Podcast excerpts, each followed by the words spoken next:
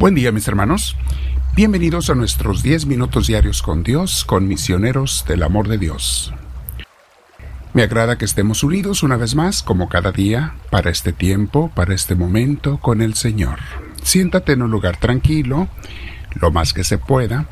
Si tienes audífonos, póntelos y comenzamos relajados a respirar profundo.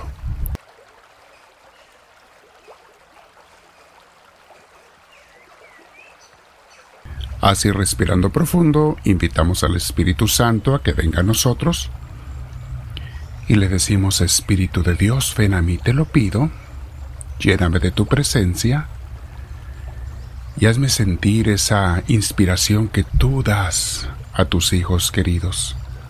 No porque la merezca, no la merezco, Señor, pero te necesito y necesito tu inspiración, hoy y cada día. Gracias Señor Santísimo porque sé que escuchas mi oración. Bendito seas. Gracias.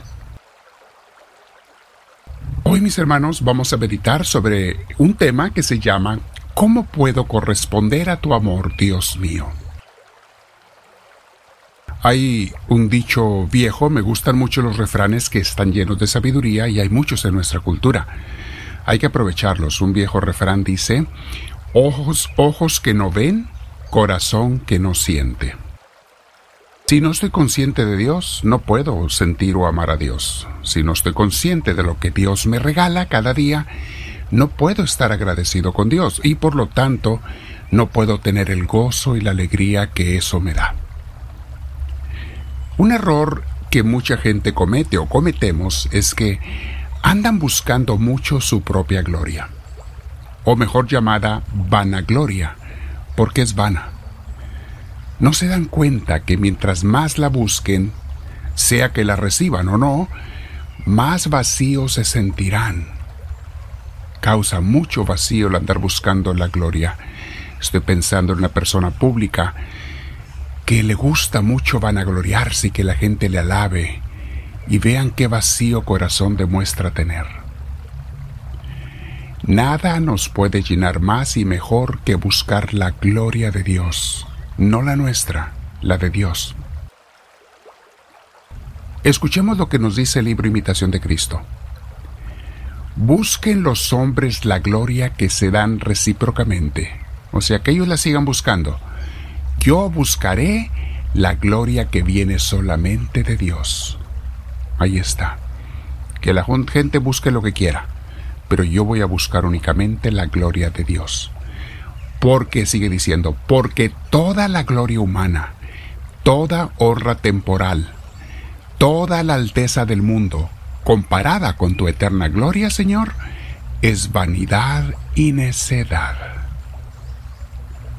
Ayer mencionábamos el Salmo 8 y vamos a meditarlo hoy, a, a recordarlo, porque estamos meditando en cómo le correspondo yo a Dios. Dios me ama mucho, pero fíjense cómo dice el Salmo 8 que ayer mencionábamos. Dice así, Oh Señor Dios nuestro, qué grande es tu nombre en toda la tierra, y tu gloria por encima de los cielos. Hasta bocas de niños y lactantes recuerdan tu poder a tus enemigos y confunden a contrarios y rebeldes. Al ver tu cielo, obra de tus dedos, la luna y las estrellas que has fijado, ¿qué es el hombre para que te acuerdes de él? ¿Qué es el hijo de Adán para que cuides de él? Un poco inferior a un Dios lo hiciste, lo coronaste de gloria y esplendor. Has hecho que domine las obras de tus manos, tú lo has puesto todo bajo sus pies. Ovejas y bueyes por doquier, y también los animales silvestres, aves del cielo y peces del mar, y cuantos surcan las sendas del océano. Oh Señor Dios nuestro, qué grande es tu nombre en toda la tierra.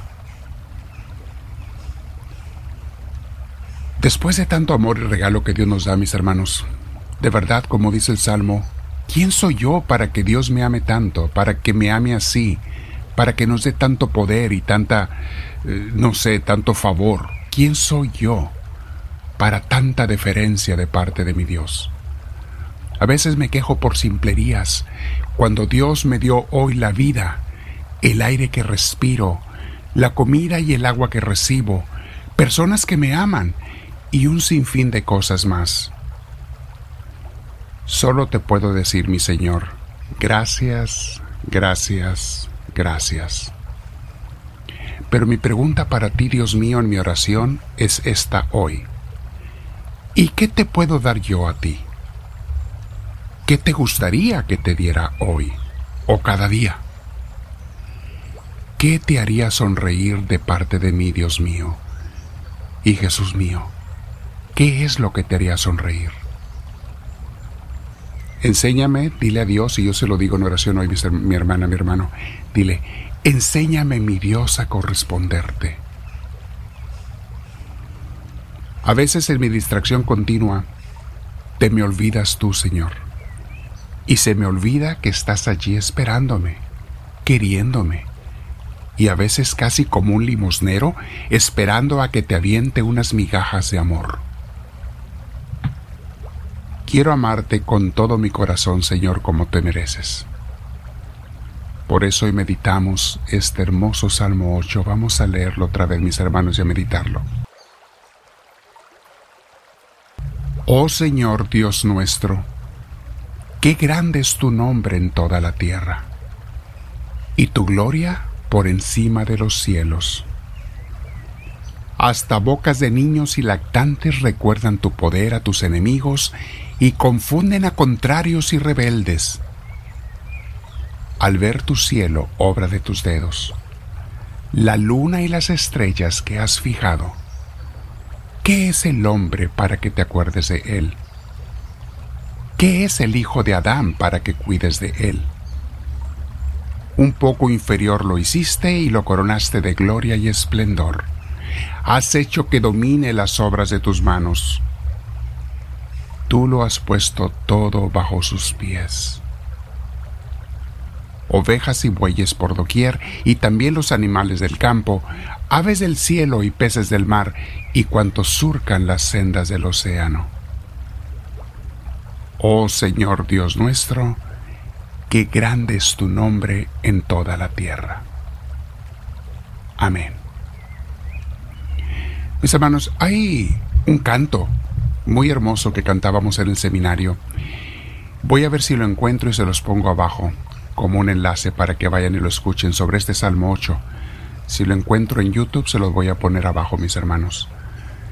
Canto bello porque se lo puedes cantar al Señor. Pero es bueno que hoy y cada día meditemos, Señor, ¿quién soy yo para que me ames tanto? Pero más que nada, ¿y cómo te puedo corresponder? ¿Qué puedo hacer por ti, Dios mío? Quédate platicando el rato que quieras, mi hermana, mi hermano, con el Señor. Quédate meditando. ¿Sabes? El que desea amar a Dios, ya lo ama. Que te den ganas de amar a Dios, créatelas tú sola, tú solo. Dios mío, quiero amarte. Y te digo una cosa, cuando te empeñes en tratar de amar a Dios es cuando más vas a sentir su amor.